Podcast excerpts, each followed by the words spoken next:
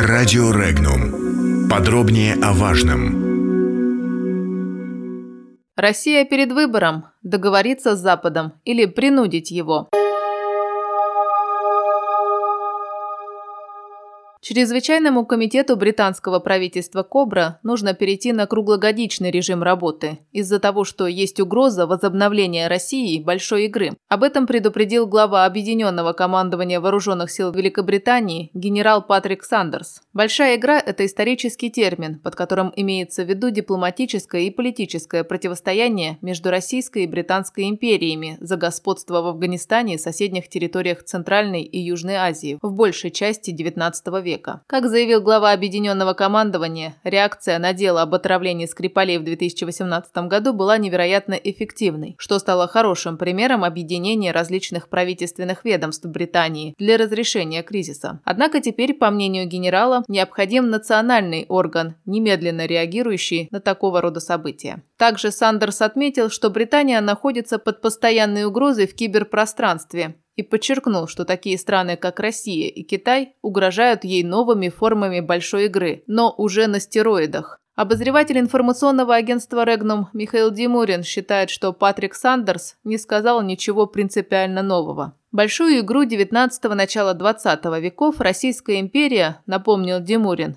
проиграла. В 1907 году ради формирования военно-политического союза с Великобританией и Францией царское правительство согласилось подписать с Лондоном соглашение о разграничении сфер влияния в Иране, Афганистане и Тибете, осуществление которого привело к потере нашей страной своих прежних позиций в этом регионе. Это был характерный для политики нашей страны и в предреволюционное время, и после 1991 года эпизод. Правительство шло на уступки во второстепенных, как оно считало, делах ради некоего согласия с Западом в мировой политике. Согласие, надо подчеркнуть, мнимого. Ситуацию исправило только советское правительство, которое уже в первые годы своего существования, в период с 1918 по 1921 годы, смогло восстановить позиции нашей страны и в Афганистане, и в Иране. Эти позиции пошатнулись только в 1980-е годы. В 1990-е англосаксы предприняли массированные усилия с тем, чтобы надолго помешать их восстановлению, но сделать это им не удалось. Сегодня, как известно, использовать наше южное подбрюшье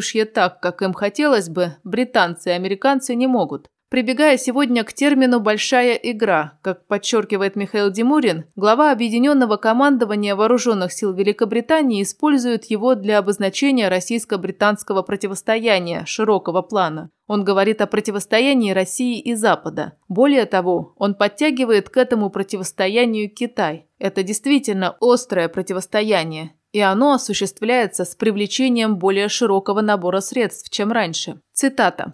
Одним словом, британец не сказал ничего принципиально нового. И об опасениях британской и американской элит касательно России, и о желании наращивать истерию вокруг этих опасений, и о линии на подтягивание в свой строй максимального числа европейских и других государств нам прекрасно известно. Что требуется от нас, так это хорошо помнить ошибки, совершенные в этом противостоянии и Российской империи, и СССР, и не повторять их. Главное из этих ошибок – стремление договориться с Западом о признании интересов России – а не принудить своей мощью уважать эти интересы, отметил Михаил Димурин. Напомним, бывший сотрудник ГРУ России и британский шпион Сергей Скрипаль вместе с дочерью Юлией были госпитализированы в марте 2018 года в Британии. После этого представители Лондона заявили, что якобы при отравлении пострадавших использовалось нервно-паралитическое вещество «Новичок», якобы производимое в России.